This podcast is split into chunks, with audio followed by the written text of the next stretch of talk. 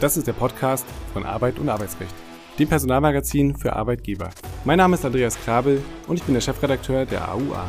In der Reihe Kurz gefragt sprechen wir regelmäßig mit Dr. Jan Tibor Lellay. Er ist Fachanwalt für Arbeitsrecht und Partner bei Buse in Frankfurt. Werden Sie mit dem dreimonatigen Online-Kurs der AUA zum HR Legal Expert.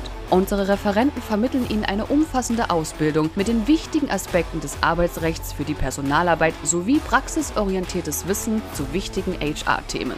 Mehr dazu in der Folgenbeschreibung oder unter www.aua-online.de. Herzlich willkommen, lieber Dr. Lellay, zu einer weiteren Folge Kurz gefragt. Heute wollen wir sprechen über ein europäisches Datengesetz, das auf den Weg gebracht wurde. Ende Juni haben sich die EU-Mitgliedstaaten mit dem Europäischen Parlament auf einen Entwurf zum EU Data Act geeinigt. Zuvor hatte die Kommission im vergangenen Jahr einen ersten Vorschlag unterbreitet. Damit einer raschen Einigung sagen einige noch in diesem Jahr zu rechnen ist, sollten sich Arbeitgeber möglicherweise bereits jetzt mit den weitreichenden Folgen beschäftigen, auch wenn von einer mehrmonatigen Übergangsfrist natürlich auszugehen ist. Lieber Dr. Lellay, was ist der geplante Data Act? Was kommt hier auf die Unternehmen vielleicht ganz grob einmal zunächst zusammengefasst zu und in welches rechtliche Gewand ist diese Regelung eigentlich gekleidet?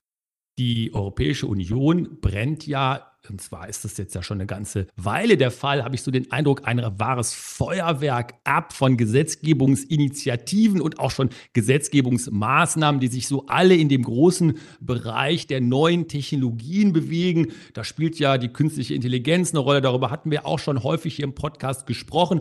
Und dieser Data Act, der jetzt eben kommt, der sehr stark schon fortgeschritten ist im europäischen Gesetzgebungsverfahren, ist auch ein Teil von diesen ganz, ganz vielen Initiativen, die da in Brüssel auf dem Weg sind. Und was ist der Data Act? Ja, es ist ein Gesetzgebungsvorschlag, der Hindernisse bei der Verarbeitung von Industriedaten äh, beseitigen äh, will. Und ähm, damit wird er eben als eine wichtige Maßnahme angesehen, damit mehr Daten im Einklang mit den EU-Vorschriften und auch den Werten der Europäischen Union, die Europäische Union ist auch eine Werteunion, in äh, Einklang gebracht werden kann und zur Verfügung gestellt werden können. Da gibt es sowas wie Zugangs- und Verwertungsrechte zwischen Nutzern und Anbietern sowie Daten, die Dritte auch zur Verfügung stellen. Vielleicht sowas wie vernetzte Produkte, sowas kennt man auch aus äh, Produktwerbungen. Und das sind die ganzen Dinge, die hier in relativ kompakter Form eine Rolle spielen sollen als Rechts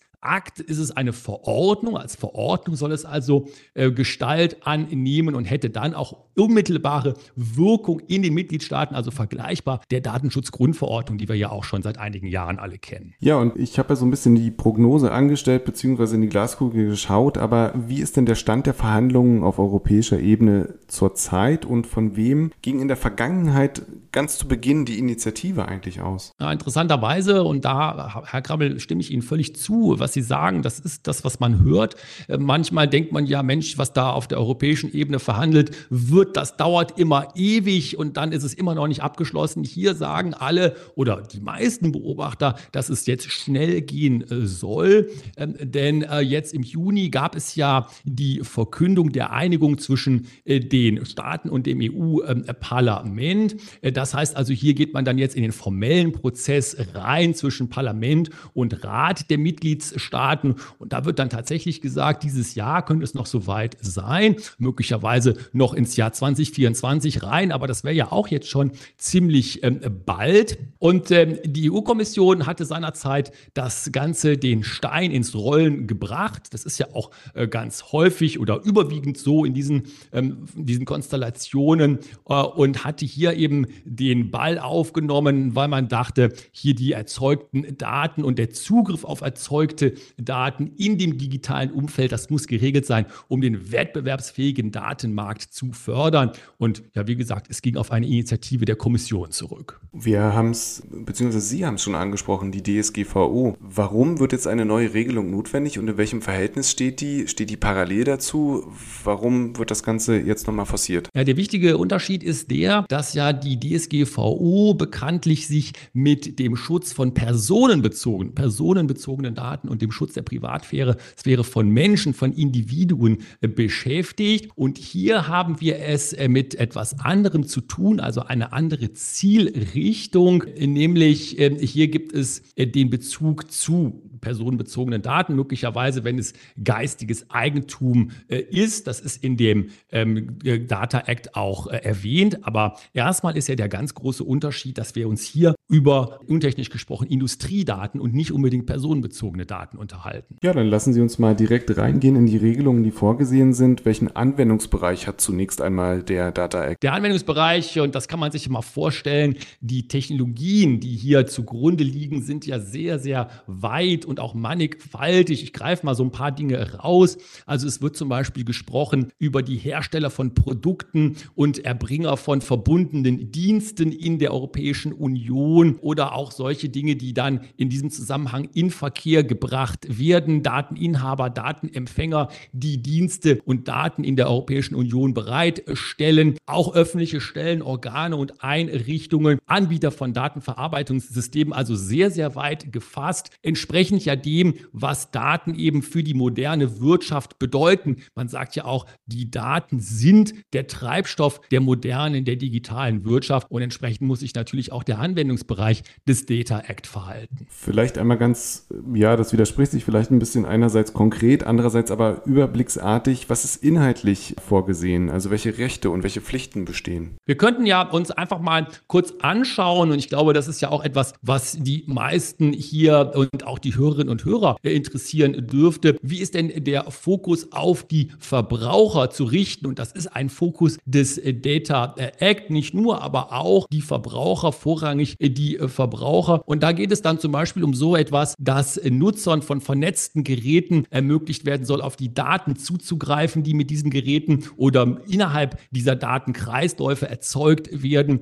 Ähm, es gibt Vorschriften zum Schutz vor einseitig auferlegten missbräuchlichen Vertragsklauseln, wenn man also solche Geräte vielleicht kauft oder sonst wie in den Einsatz bringt. Und es gibt auch zum Beispiel Vorschriften dazu, wie öffentliche Stellen auf Daten des privaten Sektors zugreifen können, um diese zum Beispiel zu nutzen bei öffentlichen Notständen, Überschwemmungen, Waldbränden und dergleichen. Also auch hier Zugriffsrechte im Sinne der Aufrechterhaltens der öffentlichen Ordnung. Das spielt auch eine Rolle. Und wie gestaltet sich nun die Zusammenarbeit mit Datenverarbeitungsanbietern? Das ist ja eine praktisch sehr, sehr relevante Frage in dem Zusammenhang. Ja, die Datenverarbeitungsanbieter, das sind ja tatsächlich diejenigen, die die Arbeit machen, in Anführungszeichen. Da gibt es einen Artikel 23 im Data Act, der spricht über die angemessenen Maßnahmen, damit zum Beispiel Kunden von einem Dienst zu einem anderen Dienst wechseln äh, können. Äh, es gibt aber allerdings auch andere Dinge, die sich darüber auslassen, dass man sagt, ähm, wie Datenverarbeitungsdienste oder Anbieter von Datenverarbeitungsdiensten zum Beispiel Hindernisse beseitigen müssten, die gewerbliche oder technische oder auch organisatorische Hindernisse darstellen, die zum Beispiel Kunden daran hindern äh, könnten, äh, Verträge zu kündigen oder äh, wie auch sonst immer sich aus den Verträgen zu lösen, zu anderen Anbietern zu wechseln und so weiter und so weiter. Also hier ist eine ganz starke Kundenfokussierung und möglicherweise möglicherweise auch ein bisschen das ins Visier nehmen dieser Datenverarbeitungsanbieter der Fall. Sie haben vorhin die staatlichen Stellen schon angesprochen. Das würde ich gerne ein bisschen vertiefen. Welche Rolle spielen die Behörden? Es gibt in dem Entwurf einen Artikel 14, der spricht darüber, dass Behörden in Ausnahmefällen, das sind diese schon gerade kurz erwähnten, vielleicht auch Katastrophenfälle sogar, äh, Wasserkatastrophen, Hochwasser, Waldbrände. Man hat ja hier bei uns auch in Deutschland damit jetzt leider über die letzte Zeit immer wieder schlimmste Erfahrungen äh, machen äh, müssen. Dass man da also den Behörden die Möglichkeit einräumt, auf die Daten zuzugreifen, die im Besitz der Privatwirtschaft sind. Also auch hier wieder Daten sind der Treibstoff hier auch der Rettungsmaßnahmen, die dann ja vielleicht durchgeführt werden müssen und hoffentlich auch durchgeführt werden äh, müssen. Und da geht es dann auch um so etwas wie die Zusammenarbeit zwischen Behörden, zwischen öffentlichen Stellen, auch innerhalb innerhalb der Europäischen Union, also grenzüberschreitend. Und hier werden die Mitgliedstaaten auch verpflichtet, Behörden zu benennen, die mit diesen Tätigkeiten gemäß dem Data Act betraut sind, also hier diese Dinge auch anwenden und durchsetzen müssen. Hier gibt es also eine Initiative länderübergreifend, also EU-weit, diese Maßnahmen und auch diese Behördenaktivitäten zu koordinieren und zu einem gewissen Grad auch zu vereinheitlichen. Dann gehen wir nochmal in die Praxis. Welche vertraglichen Gestaltungsmöglichkeiten bleiben den Anwendern letztendlich? Ja, interessanterweise, und da muss man sich natürlich auch dann schon fragen, wie weit soll da die Regulierung gehen? Gibt es in dem Artikel 34 Data Act Mustervertragsbedingungen, die können Parteien bei der Ausarbeitung und dem Aushandeln von Verträgen äh, unterstützen, so nennt man das da wohl. Das soll also einer ausgewogenen ähm, Vertragskultur, ausgewogene Rechte und Pflichten in einem Vertrag äh, bedienen. Also da äh, wird man sich dann darüber Gedanken machen müssen, ob da vielleicht auch Gestaltungsmöglichkeiten sehr stark eingeschränkt werden, vielleicht auch zu stark eingeschränkt werden. Das ist aber sicherlich auch etwas, was dieser Data Act durchaus in den Blick genommen hat. Dann haben wir noch ein ganz heikles Thema und da frage ich mich, ob dazu irgendwas geregelt wurde. Gibt es einen besseren Schutz für Geschäftsgeheimnisse? Ja, zumindest nimmt der Data Act das für sich in Anspruch, weil, und das äh, liegt ja auf der Hand, wenn man über so etwas spricht oder wenn man überhaupt den ganzen Anwendungsbereich und die Zielrichtung des Data Act sich vor Augen hält, über die wir heute gesprochen haben, dann kommt es einem ja fast zwangsläufig in den Sinn die Frage, naja, was ist denn mit den Geschäftsgeheimnissen, mit den Betriebs- und Geschäftsgeheimnissen?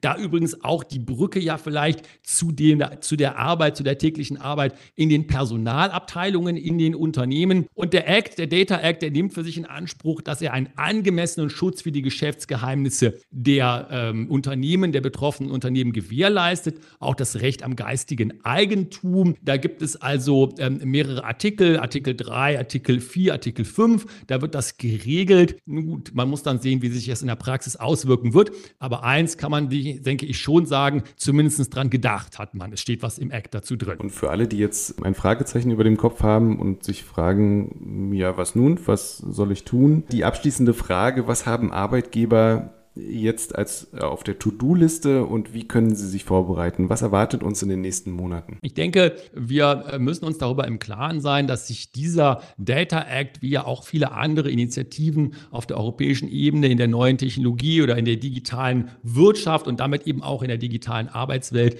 auswirken werden auf die Tätigkeit der Unternehmen und Betriebe und damit auch auf natürlich die Tätigkeit der Personalerinnen und Personaler. Und ähm, hier hat man natürlich erstmal den Einstieg, dass gesagt wird, besonders betroffen sind die Hersteller und die Dateninhaber und die Nutzer von vernetzten Geräten. Das sind, können sowas sein wie Haushaltsgeräte, aber auch Industriemaschinen, vernetzte Fahrzeuge und, und, und. Also der ganze, die ganze Bandbreite ist ja da erfasst. Und wenn man mal jetzt darüber sich unterhält, wie die äh, Chronologie ist, vielleicht dauert es noch bis 2024, vielleicht aber auch schon früher. Und dann wäre es ja als Verordnung, also mit einer Direktgeltung wäre damit zu rechnen, Stichwort wie die DSGVO genauso, also keine Umsetzung mehr. Vielleicht noch äh, eine kleine äh, sozusagen Karenzzeit, äh, wenn man sagt zwölf Monate, das ist jetzt auch da so vorgesehen, nach dem Inkrafttreten müsste es dann umgesetzt sein. Also das heißt, jetzt muss man anfangen als Unternehmen, sich damit auseinanderzusetzen. Fallen wir drunter? Ist unser Geschäftsmodell betroffen?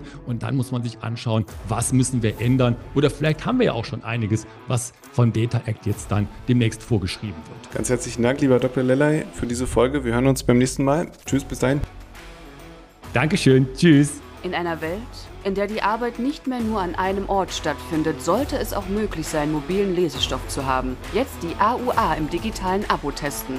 Weitere Informationen finden Sie in der Folgenbeschreibung.